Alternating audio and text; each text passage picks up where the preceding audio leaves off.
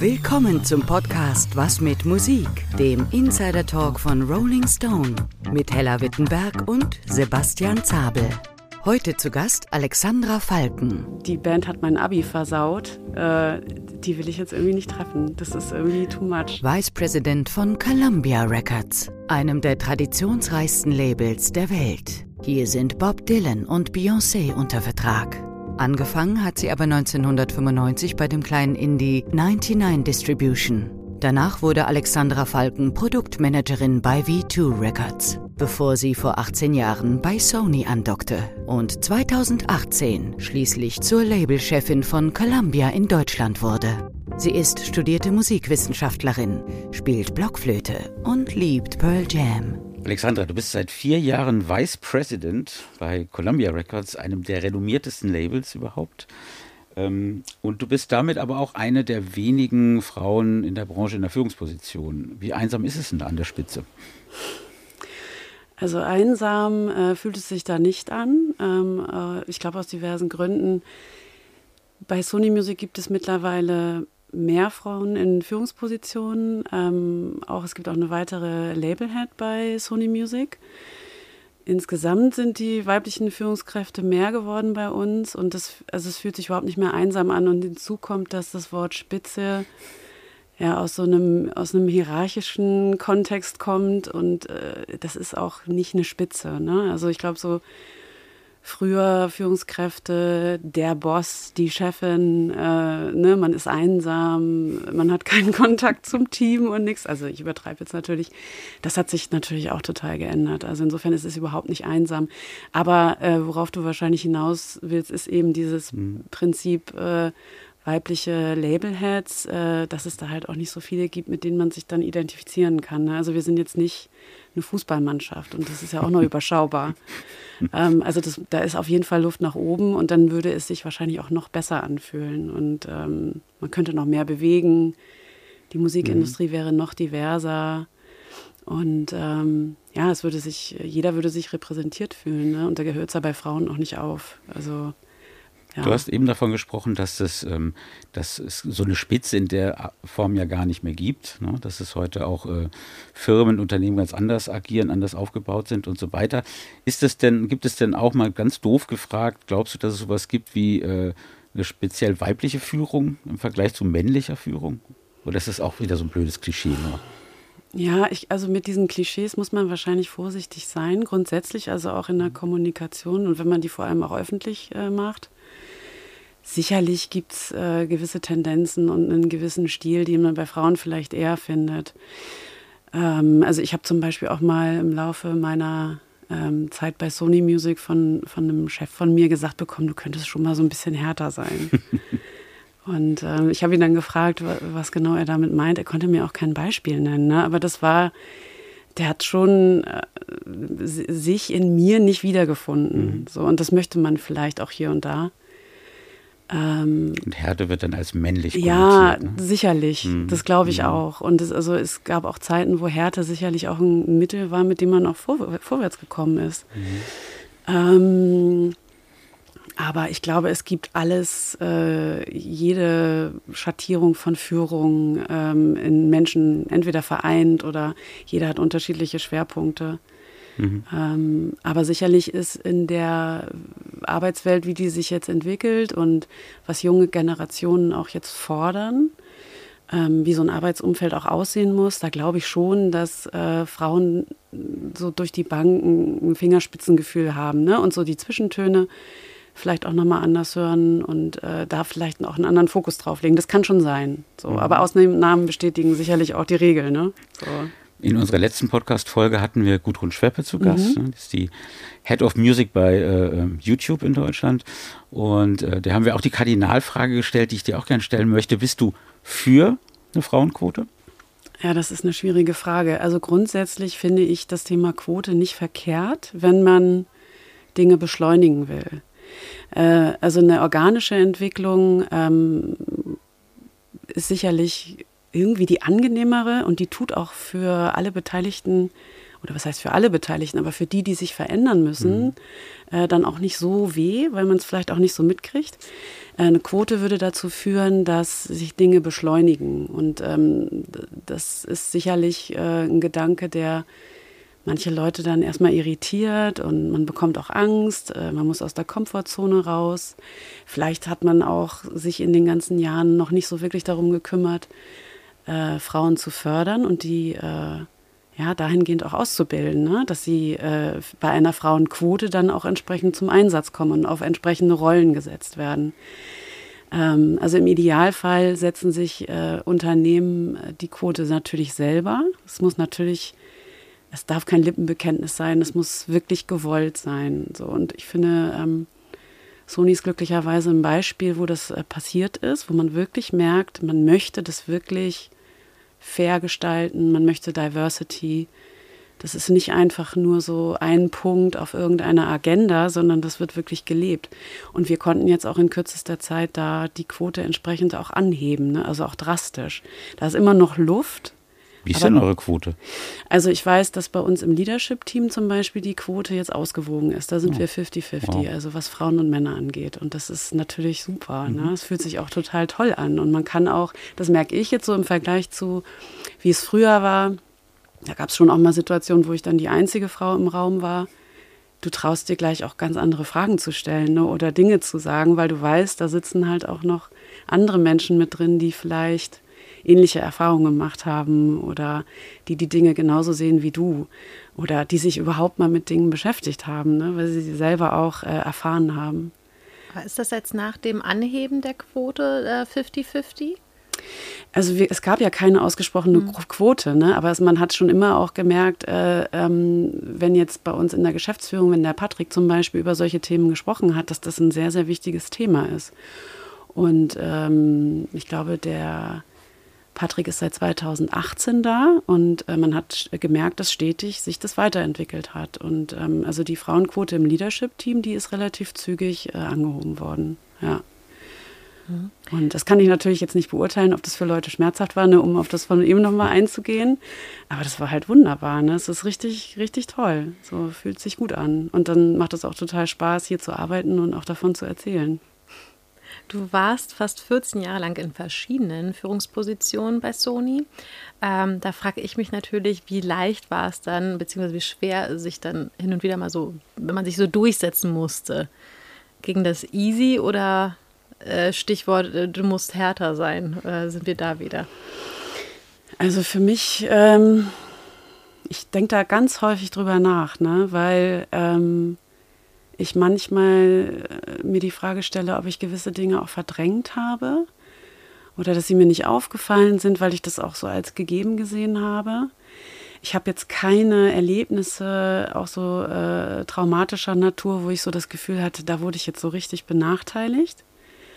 Ähm, ich weiß natürlich auch nicht, was hinter den Kulissen äh, passiert ist, aber ich war in der Lage, eigentlich äh, immer mein Ding zu machen. Ich hatte auch das Gefühl, dass ich gefördert werde.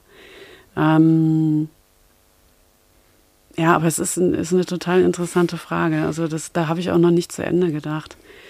Ähm, ich hatte das Glück, als ich angefangen habe in der Musikbranche zu arbeiten, es war so ein kleiner Vertrieb, die auch ein Label hatten, ähm, dass da der Wolf Kampmann gearbeitet hat, den wirst du wahrscheinlich mhm. auch noch kennen.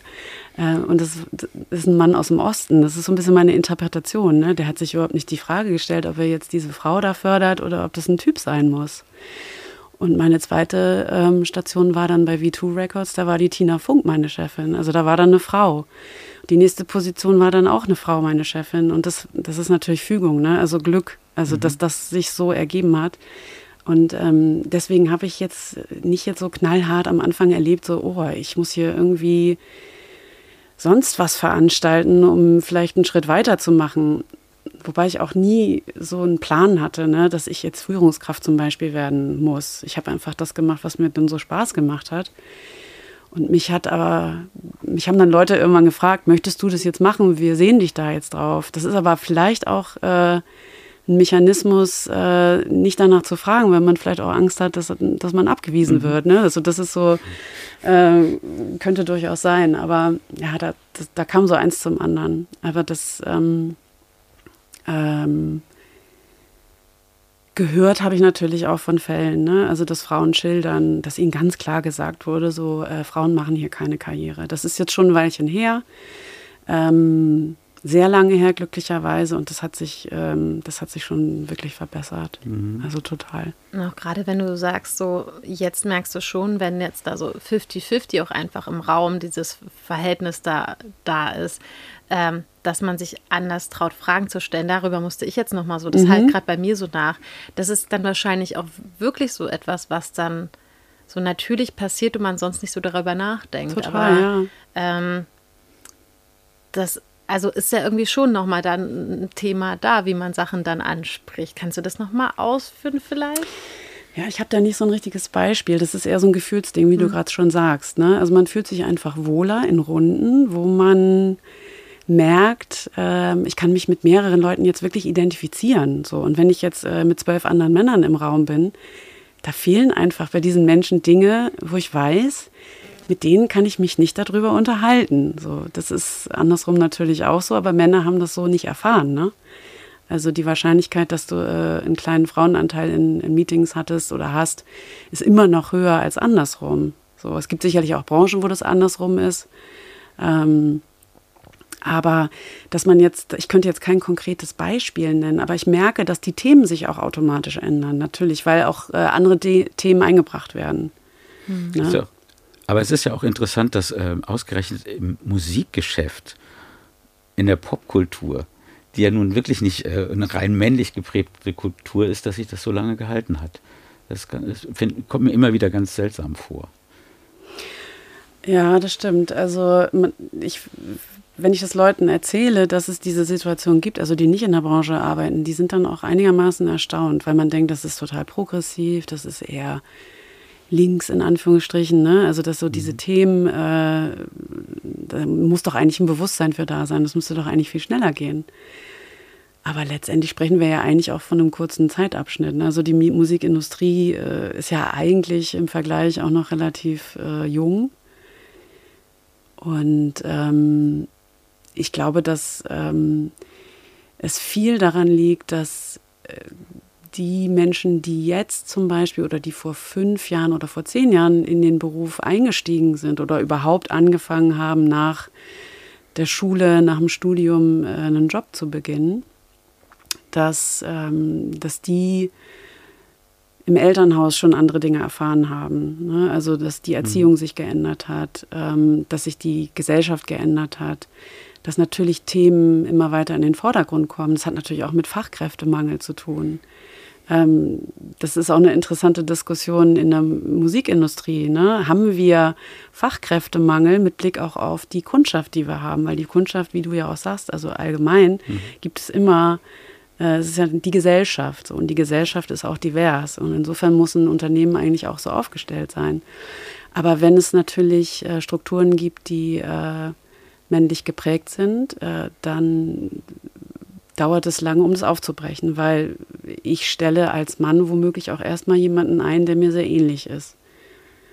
Und dieser Mann stellt dann wieder jemanden ein, der so ähnlich ist. Und das muss halt, an einer Stelle muss sich jemand äh, ein Herz nehmen und sagen, so, nee, das breche ich jetzt auf. So reproduziert sich alles wieder selbst. Genau. So. Aber genau das hatte ich aber auch mal in meinen, so einem meiner ersten Jobs äh, oder an, so, es hätte ein Job werden können, da hatte ich im Gespräch aber auch so die, Sage, die Ansage, ah, du erinnerst mich jetzt zu sehr an mich, ich glaube, das ist dann, könnte eine Schwierigkeit werden. Ja, das dann wurde es der Job vorne. am Ende auch nicht. Ja. Das war so, ja, schade, wäre doch auch, da hätte aber das ist ja, das ist ja dann richtig fortschrittlich, ne? oder auch sehr smart, äh, das zu erkennen. So, also das ist ja dann, ne? so kann ich dann Diversität auch herstellen im Team. Ähm, und das ist auch total wichtig. Da bin ich auch noch nicht an dem Punkt, wo ich jetzt sage, ich habe das total drauf, ne? da immer drauf zu achten. Und natürlich ähm, guckt man so ein bisschen, so würde ich mit der Person auch zelten gehen. Ne? So, also weil die Branche oder die Art zu arbeiten ist schon sehr eng, das ist schon sehr mhm. freundschaftlich. Aber es ist total wichtig. Also wirklich zu gucken, ähm, haben wir unterschiedliche Charaktere, unterschiedliche Hintergründe.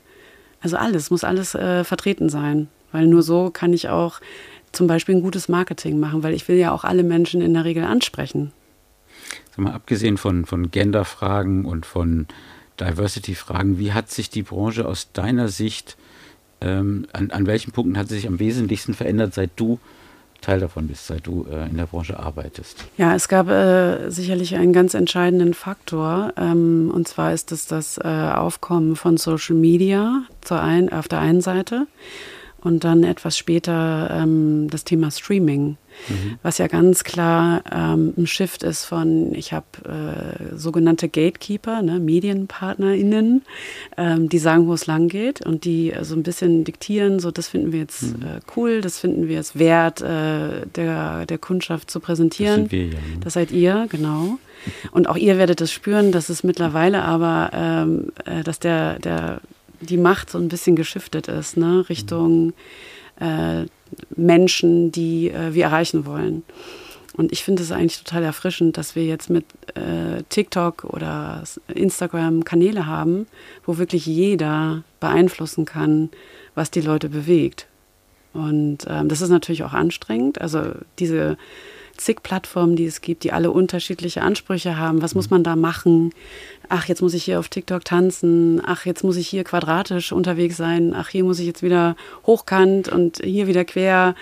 Ähm, das ist äh, total komplex und anstrengend, aber ich finde es ähm, super spannend, ähm, weil ähm, ja, es nicht halt nur wenige Leute sind, die dann vorgeben, das ist jetzt das, was wir hören. Vermisst du denn nicht manchmal so einen tüchtigen Verriss im Rolling Stone oder so von einem Album. Ja, das ist, äh, das finde ich interessant. Verriss, das ist so ein Wort, was tatsächlich mhm. auch gar nicht mehr so häufig auftaucht. Ähm, es gibt auch kaum noch welche. Ja, ich, also ich habe ein paar Diskussionen auch mitbekommen, dass das ja auch häufig äh, äh, kritisiert wurde. Ne? Wieso muss ich jetzt meine Energie da reinsetzen in irgendwas, was ich nicht toll finde? Mhm. Ähm, natürlich vermisse ich das auch. Das macht ja auch irgendwie Spaß, ne? Keine Frage. Ähm, die Frage ist halt, ob die Leute das lesen wollen. Habt ihr den Eindruck, dass die Leute sowas noch lesen wollen? Oder bekommt ihr da Feedback, was das angeht? Naja, es ist ja so, auf Social Media funktioniert das ja auch. Also die starke Meinung mhm. löst natürlich viel mehr Emotionen aus, als das einerseits, andererseits, das schön ausgeglichene. Und äh, das Langweiligste ist immer so die, ähm, die Position der Mitte, wo man sagt, das ist ganz schön, mhm. ist kein Knaller, aber ist ganz gut. Ne?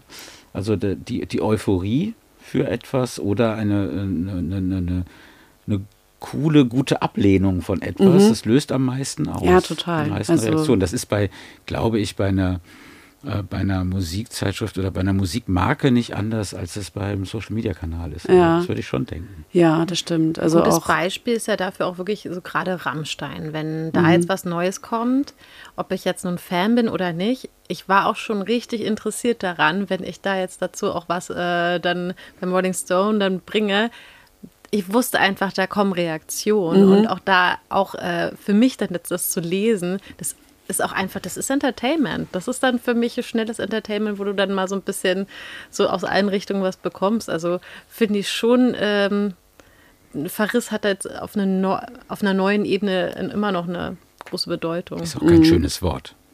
Da gebe ich dir recht. Ja, ich glaube, also das stimmt schon, ne? Auf Social Media findet natürlich sowas auch statt und teilweise ja auch in einem Ausmaß, äh, wo es für jetzt KünstlerInnen total ähm, anstrengend und auch ähm, gesundheitsgefährdend wird. So. Mhm. Ähm, das ist, das ist natürlich dann so eine neue Komponente, die dann reinkommt. Ne? Und ähm, Früher war es auch äh, deutlich angenehmer zu sagen, ich habe jetzt äh, zehn Mediapartnerinnen, die ich bespielen muss. Und ähm, dann habe ich noch jetzt mal im Pop-Bereich, wetten das und danach gehen die Paletten raus. So, die Arbeit war deutlich überschaubarer. Ähm, das, ist, das hat sich total geändert. Also komplett. Also diese Vielschichtigkeit und Kleinteiligkeit und äh, in einer Frequenz, in der man kommunizieren muss. Ähm, das hat äh, die letzten 15 Jahre schon zu einer Veränderung geführt. Mhm. Und das führt dann wahrscheinlich auch ein bisschen dazu zu gucken, so welche Rollen haben wir eigentlich und wer kann das eigentlich gut? Und dann bist du zwangsläufig in der Situation, dass du womöglich auch diverser besetzen musst, weil das nicht mehr so linear ist. Ne? Und du Leute brauchst, die irgendwie so ein bisschen zickzack laufen können oder die ja irgendwie einfach andere Fähigkeiten mitbringen, die wir früher gar nicht gebraucht haben. Naja, gerade auch, ne? Ich muss gerade nochmal so daran denken, Stichwort da, äh, gewaltvolle, gewaltfreie Sprache, dass man da auch mehr schauen muss, ne? Gerade wenn man auch Social Media bedient und wir bei dem Verriss sind. Ähm, ich würde gerne nochmal äh, ein paar Schritte zurückgehen zu deinem äh, Studium. Du hast Musikwissenschaften studiert. Äh, und aber auch schon während des Studiums ja dann äh, beim Label 99 Distribution ne? mhm, genau. gearbeitet. Und äh, das ist ja eigentlich so, das schreit alles so die hört auch gern mal ein bisschen mehr als nur von allem ein bisschen. Aber wann war dir so klar, dass Musik wirklich dein Ding ist? Äh, das war, glaube ich, recht früh klar. Also als Kind war Musik so das äh, große Hobby. Ich habe, glaube ich, mit fünf so musikalische Früherziehung angefangen und dann äh, der Klassiker, die Blockflöte. Die habe ich auch äh, richtig schön durchgezogen, bis ich, glaube ich, 16 war. Also ich war wow. richtiger Nerd, ja. Dann später mit so einer Altblockflöte? Ja, auf jeden Fall. Ich habe die ganze Palette an Blockflöten äh, durchgedudelt. ich habe auch Violine gespielt. Ich habe auch im Orchester Lüneburg gespielt. Ähm, also ich kam schon eher aus so einem Klasse, also klassisch geprägten äh, Haushalt. Jetzt nicht akademisch, ne? aber meine Eltern hatten schon irgendwie so einen Hang zur Klassik. Ähm, und Musik war, ich bin Einzelkind, ich hatte keinen Einfluss von irgendwelchen Geschwistern ähm, war sowas, was ich mir eigentlich immer selber erarbeiten musste, äh, mit den wenigen Quellen, die es so gab. Es gab Formel 1, samstags, glaube ich. Das war so die äh, Uhrzeit, da durfte nichts anderes passieren. Ne? Das wurde dann geguckt. Wir hatten auch nie einen Videorekorder, da musste ich wirklich dann vor dem Fernseher sitzen. Äh, die ZDR-Fit-Parade natürlich und irgendwann kamen dann Magazine dazu. Ne? Das habe ich dann irgendwann gemerkt. Ah, okay, es gibt Musikmagazine.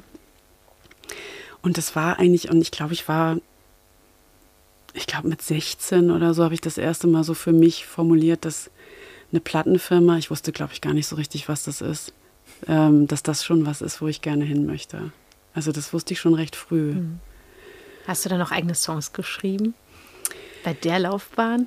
Bestimmt ich habe, glaube ich, schon mal irgendwie so ein bisschen rumgedudelt. Ne? Ich hatte auch so einen Kassettenrekorder, äh, wo ich Dinge aufgenommen habe, wobei ich da eher Radiosendungen als Kind aufgesprochen habe. Also Radio war so eine zweite Leidenschaft. Das hat mich schon auch sehr geprägt. Der NDR war mein Sender. Ähm, aber selber komponiert äh, in dem Sinne, nee, das habe ich nicht. Ich bin eher Interpretin gewesen. Wir müssen vielleicht für die jüngeren Zuhörer kurz erklären, Kassettenrekorder, das waren Geräte, mit, auf denen konnte man Musik abspielen ne, und auch aufnehmen. Ja. Das gibt es ja alles gar nicht mehr. Und Magazine gab es damals nur auf Papier gedruckt. Ganz genau. Ja. Ähm, die Kassetten gibt es doch jetzt auch wieder bei Urban Outfitters, kannst du ja, jetzt stimmt. auch Kassetten du, shoppen, genau. nicht nur Klamotten. Die finden das schick, das stimmt. Was war denn das erste Konzert, das dich so richtig begeistert hat? Ähm, das erste Konzert war tatsächlich, also das mich begeistert hat, mhm. war auch das erste Konzert, auf das ich gegangen bin. Und das war die ähm, Tour Hunting High and Low von Aha. Ach, herrlich. Ich glaube, da war ich zwölf oder dreizehn. Ähm, wir wurden nach Hamburg gefahren von Herrn Raschke. Das war der Vater von einer Klassenkameradin von mir. Das hat mich beeindruckt. Das war die Alsterdorfer Sporthalle, also gleich ein, ein richtig großes Venue.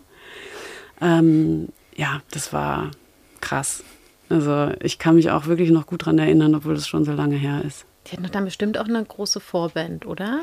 Ich kann mich nicht an eine Vorband erinnern. Ich weiß, weiß nur, dass ich tatsächlich äh, Merch gekauft habe. Schön. ähm, ja, also Columbia und du, also mhm. so in der Kombination, ihr engagiert euch ja schon sehr für das Netzwerk Music Woman Germany. Ähm, das, ne, ich ja. überlege jetzt nochmal gerade, ob die Formulierung da auch funktioniert, so ne, in der Kombination. Ja, genau. Das ja. ist ähm, ein Verband, der äh, Musikerinnen unterstützt, mhm. ähm, aber auch äh, die LGBTQI-Community und People of Color, also alle, die, ähm, ja, wie soll man das formulieren? Also die noch nicht so gut repräsentiert sind, die noch nicht die Stimme haben, die sie haben sollten. Und das Netzwerk unterstützt äh, diese Frauen, man unterstützt sich untereinander, es gibt Coachings. Ähm, und ja, wir, wir unterstützen das, weil wir das einfach toll finden und weil äh, wir bei Columbia auch so ein bisschen dafür stehen, äh, ne, eine gute Aufstellung zu haben, was äh, Gendergerechtigkeit angeht. Es passt gut zu uns und deswegen unterstützen wir diesen Verband. Also das ist äh, nicht nur für, für einen Support, sondern auch für einen Austausch und für mehr, auch das, das Pushen, dass da einfach mehr Sichtbarkeit äh, da ist oder auch eine Veränderung passiert. Habe ich das so ein bisschen zusammengefasst, richtig? Genau, ja. ja. Ähm, es gibt da jetzt diesen äh, Female Producer Prize, der gerade mhm. läuft. Da ist unsere ähm, Head of A&R, Sarah Schneider, in der Jury mit drin. Die musste sich jetzt ganz viel Tracks anhören. Ähm, da steigen wir dann auch mit ein, gucken, wie man diese äh, Personen dann entsprechend fördern kann, wie man unser Studio einbinden kann, wie wir das auch kommunizieren können. Ähm, wir haben ein Register aufgebaut äh, für weibliche Produzentinnen, damit das Haus auch mal sieht, was gibt es eigentlich für Produzentinnen bei uns. Ähm, und da versuchen wir den Austausch auch oben zu halten und das entsprechend zu pushen. Ne? Also man muss es immer wieder äh, oben halten und immer wieder davon erzählen. Ähm, ist es dann so wie so ein Wikipedia für Produzentinnen? Das wäre natürlich super, wenn man es richtig wie ein Wikipedia gestalten könnte. Mhm. Es ist letztendlich gerade eine Excel-Tabelle, wo jeder Zugriff hat und äh, wo drin steht, welche Produktionen bereits gelaufen sind ähm, oder welche Produktionen wir schon äh, mit den Producerinnen gemacht haben. Und wir wollen das aber weiter ausbauen. Ne? Das Ziel ist natürlich, dass dieses Register immer größer wird. Ähm, und wir haben auch schon von äh, den Bewerbungsprozessen gehört, dass es sehr, sehr viele Bewerberinnen gibt. Also, also wirklich äh, über 100 Bewerberinnen, was ich, was natürlich immer noch viel zu wenig ist, aber was ich finde schon mal Mut macht, ne? dass das mhm. ein Bereich ist, wo man auf jeden Fall reingehen muss und, und äh, ja, wo ähm, es hilft, äh, denen zur Seite zu stehen ne? und äh, da den Eintritt zu ermöglichen. Wie kommt es denn, dass es äh, ja sichtbar ja mehr Musikerinnen gibt, auch mehr weibliche Stars, aber nur so wenige Frauen hinter den Reglern? Also geschätzt sind ja von den Titeln in den Billboard-Charts bloß so 2,5 Prozent äh, von Frauen produziert. Ja, in Deutschland ist es sogar noch schlimmer. Da ja? sind es nur 2 Prozent, äh, was die Auswertung 2021 ergeben hat. Wir haben da viel drüber diskutiert. Zum einen glaube ich, geht es schon mal damit los, dass es ein Beruf ist, den womöglich nicht jeder auf dem Schirm hat. So, wenn ich jetzt meine Mutter frage, so Musikproduzent oder Produzentin, weiß ich jetzt gar nicht, ob die mir so sagen könnte, was das für ein Beruf ist. Ne? Es gibt kein Playmobil-Männchen, Weibchen äh, von diesem Beruf, keine Barbie, soweit ich weiß. Also es ist nicht in den Kinderzimmern präsent. Ähm, ich habe neulich auch mal mich gefragt, ob äh, in den ähm, Arbeitsämtern gab es auch immer so diese Berufsberatung, ne, ob das Profil de, der Musikproduzentin überhaupt hinterlegt ist. Also das zum einen. Ähm, zum anderen ist es ein technischer Beruf. Es ist natürlich auch ein kreativer Beruf, aber es ist auch ein technischer Beruf. Und wir haben jetzt dekadenlang äh, nicht dafür gesorgt als Gesellschaft, dass das Berufe sind, äh, wo Frauen sich identifizieren. Der Wikipedia-Eintrag, das ist ein Musikproduzent. Da wird nicht gegendert. Es wird mhm. durch die Bank von einem Musikproduzenten gesprochen. Und wenn es keine Vorbilder gibt, wenn die Sprache sich auf den männlichen Part konzentriert, dann komme ich womöglich auch als Frau nicht auf die Idee, dass ich damit gemeint bin. So, es gibt keine Bilder ne, von Frauen. Mhm. Mittlerweile gibt es sie, aber zu meiner Zeit, als ich überlegt habe, welchen Beruf ergreife ich denn, da kannte ich jetzt nicht Bilder von Frauen, die an den großen Pulten mit den Reglern sitzen. Eine Ausnahme ist ja Linda Perry, ja. ähm, die schon in den 90er Jahren auch selbst produziert hat und seinerzeit mit den Four Non Blondes halt berühmt geworden ist. Und ähm, mit der habe ich mal gesprochen und äh, die sagte auch, dass sie ist da so, wie das meist ja so ist, so reingerutscht in die Produzentenrolle. Äh, ist dann später sogar für einen Grammy nominiert worden, den aber noch nie eine Frau gewonnen hat in dem, in dem, in dem Bereich. Ähm, und sie sagte, das ist ein Problem der Sichtbarkeit. Und was du gerade meintest, wenn es keine Vorbilder gibt, gibt es auch nichts zum Abgucken. Mhm. Ähm, das leuchtet mir total ein. Kannst du denn mal ein paar Produzentinnen nennen, die zum Vorbild taugen oder die, äh, die, die, die man sich mal unbedingt anhören oder anschauen mhm. sollte? Ähm, also ich habe äh, im Zuge dieser Initiative überlegt, äh, wie ich das wahrgenommen habe früher. Ich bin lediglich auf Annette Humpe gekommen in den 80er mhm. Jahren und ich glaube, ich wusste noch nicht mal, dass sie schon in den 80ern Produzentin war. Ähm, heutzutage haben wir eine Suena, die äh, total erfolgreich ist. Glücklicherweise kann man jetzt von Frauen auch erzählen, die in den Charts mitmischen, äh, die bei Apache viele Songs äh, produziert hat, zusammen mit Lucry. Ähm, Mine ist noch eine Künstlerin, die man nennen kann. Und ähm, die helfen natürlich jetzt auch für Sichtbarkeit. Ne? Also beim Preis für Popkultur steht eine Mine auf der Bühne und man sieht sie und da sitzen junge Frauen, die Mine sehen und sich identifizieren können.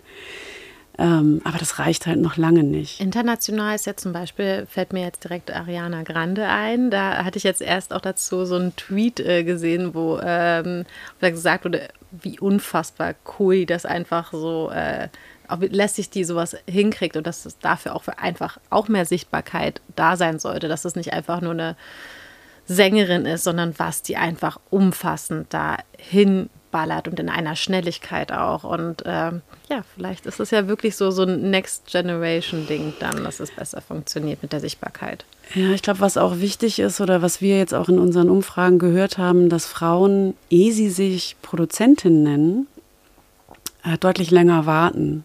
Also die Frauen produzieren schon längst, würden sich aber nicht Produzentin nennen. Also da muss man auch wirklich die Frauen ermutigen, diesen Begriff in den Mund zu nehmen oder sie auch als solche zu bezeichnen. Das geht wohl im Schnitt bei, bei Männern deutlich schneller. So diese, dieser Mut zu sagen, so, ach, fehlen noch 20 Prozent äh, egal. Ne? Also und dieses, das äh, müssen wir, dafür müssen wir sorgen, dass das Frauen auch tun, dass sie ganz klar selbstbewusst sagen, ich bin Produzentin. Und ähm, ja, das ist dann auch unsere Aufgabe, dabei mitzuhelfen, ne? Leute zu ermutigen, weil nicht jeder hat ein Umfeld auch, ne? wo dieses Enabling, ne, um dieses englische Wort mal oder so dieses Empowerment so stattfindet. Das finde ich grundsätzlich auch bei kreativen Berufen.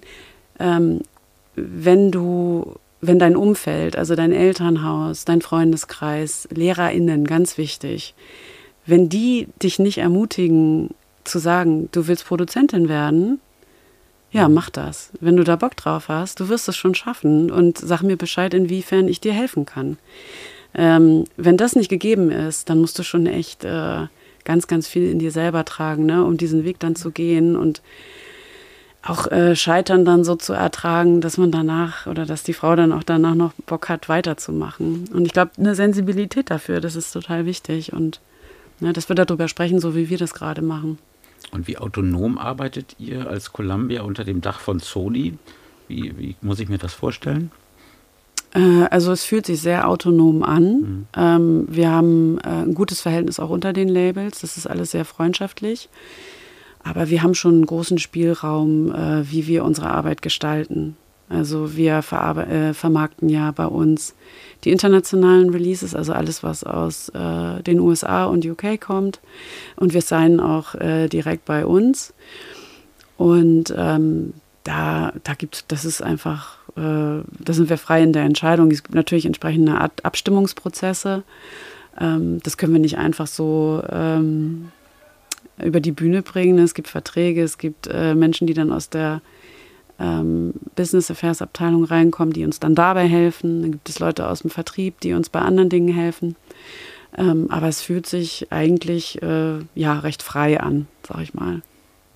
Klingt ja dann doch nicht mehr nur wie reagieren, sondern auch mal mehr agieren und selbst schon eine Planung machen können. Ich hatte schon gedacht, wirklich, das klingt wie die Hölle, immer den ganzen Tag, nur Gott, mal gucken, was passiert. Ja, also so für mich ist das perfekt. Also es ist die perfekte Rolle. Also ich liebe das. Ähm, natürlich äh, gehen wir auch natürlich aktiv los und fällen Entscheidungen. Ähm, das A&R-Team ist immer auf der Suche nach neuen Artists.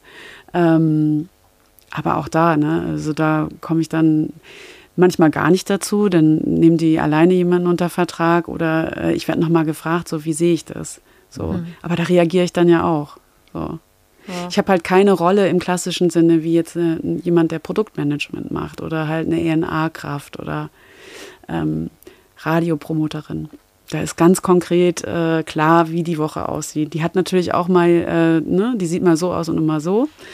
Aber das gibt es für meine Rolle so in dem Sinne nicht. Klar, es gibt so äh, Forecast-Meetings, wo man sich die Zahlen anguckt. Ähm, das ist das, was regelmäßig stattfindet. Hm. Aber das ist jetzt gar nicht so gegenwärtig, ehrlich gesagt. Also das ist natürlich viel ähm, dieses Arbeiten mit KünstlerInnen. Äh, wie sieht das Marketing aus? Kommt jemand mal ins Land oder ist schon im Land? Äh, was machen wir für, gibt es ein Showcase, solche Sachen? Das Aber ist das, sag was nicht, im dass die Zahlen steht. nicht wichtig sind. Die Zahlen sind total wichtig. Gut, okay. Klar, Was du mit aber denen machst, ist die Frage. Die Zahlen sind wichtig, aber in der alltäglichen Arbeit ist die Musik im Vordergrund und ähm, die Personen, die da beteiligt sind. Apropos Personen, ich würde es ja Stars nennen, auf die ich jetzt gerne mal zu sprechen kommen möchte, weil es ja wirklich, Columbia ist ja Home von äh, Dylan, Springsteen, aber auch Beyoncé, Depeche Mode, äh, Solange, aber ja, wie sind so die Begegnungen von dir mit Harry Styles, mit Adele? Ähm, ich bin auf jede Story heiß. Also ich muss sagen, die, äh, die lustigen Geschichten, die sind, die kommen eher so aus meiner Zeit, als ich äh, äh, in, in, in der Promotion gearbeitet Ja. habe. Ähm, auch aus einer Zeit, als diese Superstars auch viel häufiger nach Deutschland gekommen sind, weil wir die entsprechenden TV-Sendungen noch hatten. Äh, wie sind diese Begegnungen? Die sind mal so, mal so. Ne? Also es gibt äh, Künstlerinnen, die man eigentlich gar nicht wirklich trifft, die sehr abgeschirmt sind. Und dann gibt es äh, wieder welche, mit denen man im Austausch ist, äh, wo man sich auch mal unterhält. Also das ist von bis. Ist, Aber Harry Styles da dann schon auch mal so. Das, Ähm, der wird schon mal, das wird ja persönlicher, oder? also Harry Styles ist äh, tatsächlich ein interessanter Fall, weil das ist ein Typ, der so unglaublich bodenständig ist und der auch wirklich alle äh, persönlich begrüßt, äh, die an seinem Album arbeiten. Also sehr wertschätzend. Ähm, das ist, der ist tatsächlich, äh, der sticht tatsächlich jetzt, was die internationalen äh, Artists angeht, einigermaßen heraus. Ich fand aber zum Beispiel auch früher eine Celine Dion äh, großartig. Ähm, die die äh, kam irgendwann mal bei Wetten das in so einen Backstage-Raum und die hatte dann hinten so ihr eigenes Reich aufgebaut bekommen. Und die war dann total entsetzt, war so, wie, ich soll jetzt da reingehen, ihr sitzt jetzt hier vorne, sitzen, sind wir, werden wir jetzt getrennt? ähm, und die hat auch echt jeden Scheiß mitgemacht, ne? Die musste dann gurgeln bei Wetten das. Und die fand das super. Also die, man würde ja jetzt denken, Celine Dion, ne, so eine Grand Dame aus Las Vegas. Aber die war wirklich echt, äh, die ist eher so ein Kumpeltyp tatsächlich. Ähm, es gibt aber auch Situationen, äh, als wir Pearl, als wir ein Pearl Jam Album, Album gearbeitet haben, das ist schon ewig her, und dann sind die in der Wuhlheide, glaube ich, aufgetreten. Und mein Kollege war so, ja, wo bleibst du denn?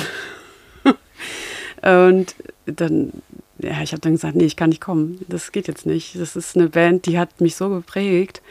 Äh, die Band hat mein Abi versaut. Äh, die will ich jetzt irgendwie nicht treffen. Das ist irgendwie too much. Das äh, kommt auch vor.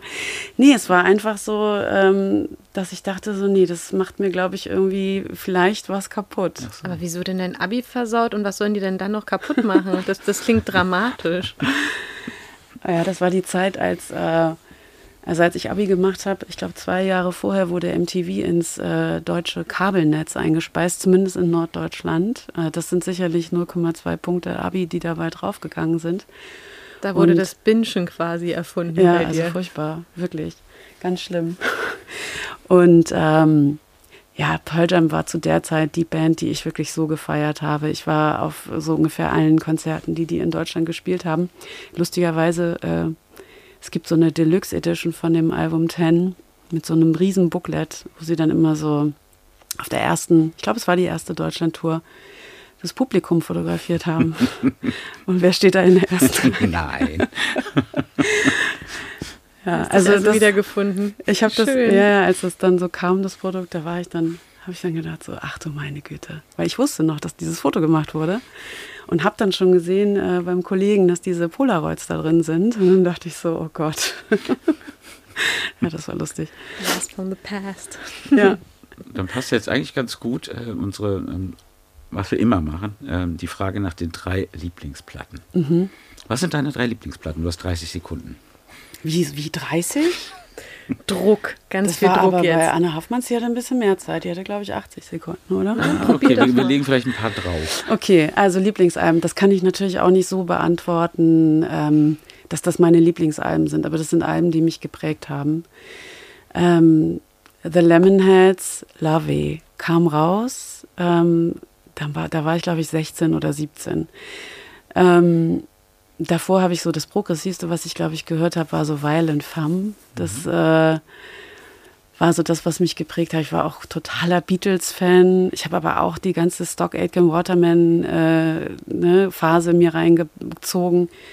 Ich war sowieso, was die Genres angeht, äh, immer auch gern mal so am, am Schleifen drehen. Ähm, und das war so ein Album, das geht recht dramatisch los, äh, also sehr extrem, äh, viel Geschrei, ein Cheerleader-Chor und das war wirklich, ich habe die angemacht und ich glaube, ich hatte wirklich nur die gekauft, weil ich das irgendwie, das, die sah toll aus, die Platte. Bei Brinkmann in Hamburg habe ich nach Cover gekauft. So, das mhm. war das richtige Fach, ne, das richtige Genre. Und ich dachte so, das finde ich jetzt irgendwie interessant, das nehme ich mal mit. Ähm, und das war so ein bisschen eine Veränderung für mich, glaube ich, so was Hörgewohnheiten angeht. Ne? Was gibt es da noch so? Wie gesagt, ich hatte jetzt nicht so unbedingt Einfluss so aus dem direkten Umfeld.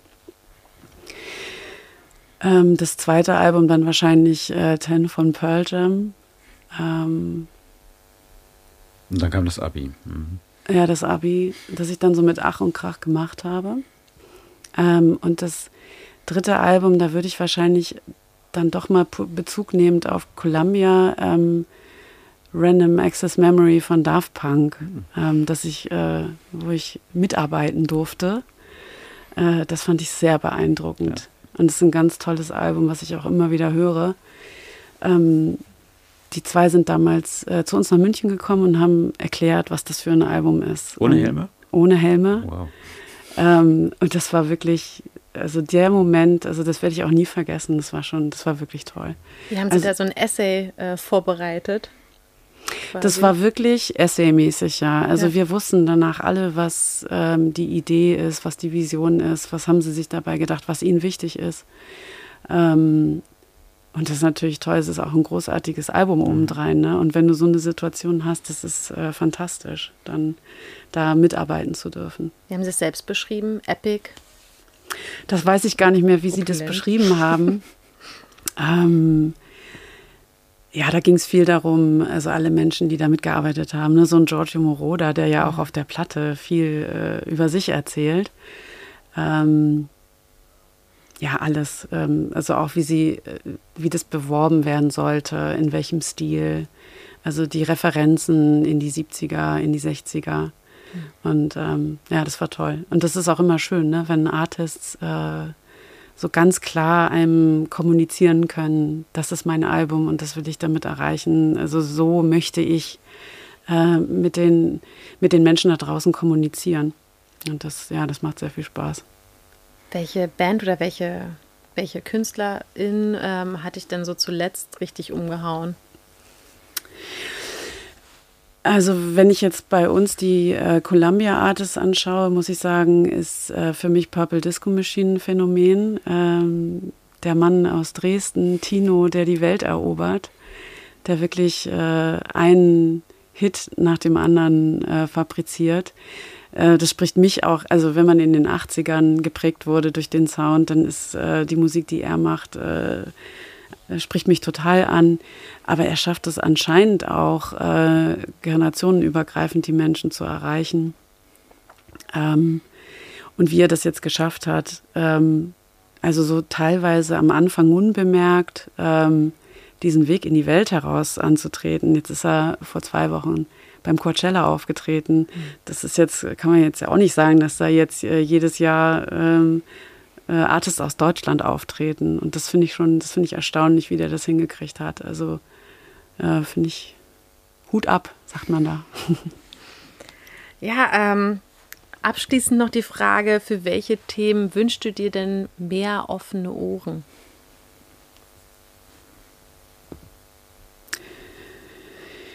Ähm, die Ohren sind schon offen, was äh, dieses Thema angeht. Äh, was immer wichtiger wird, ähm, aufgrund all der Sachen, die wir gerade besprochen haben, ist diese mentale Gesundheit, sowohl bei KünstlerInnen als auch bei Menschen, die für Musik arbeiten, weil der Tag in der Musikbranche ist jetzt nicht 9 to 5, ähm, sondern man nimmt da viel mit nach Hause.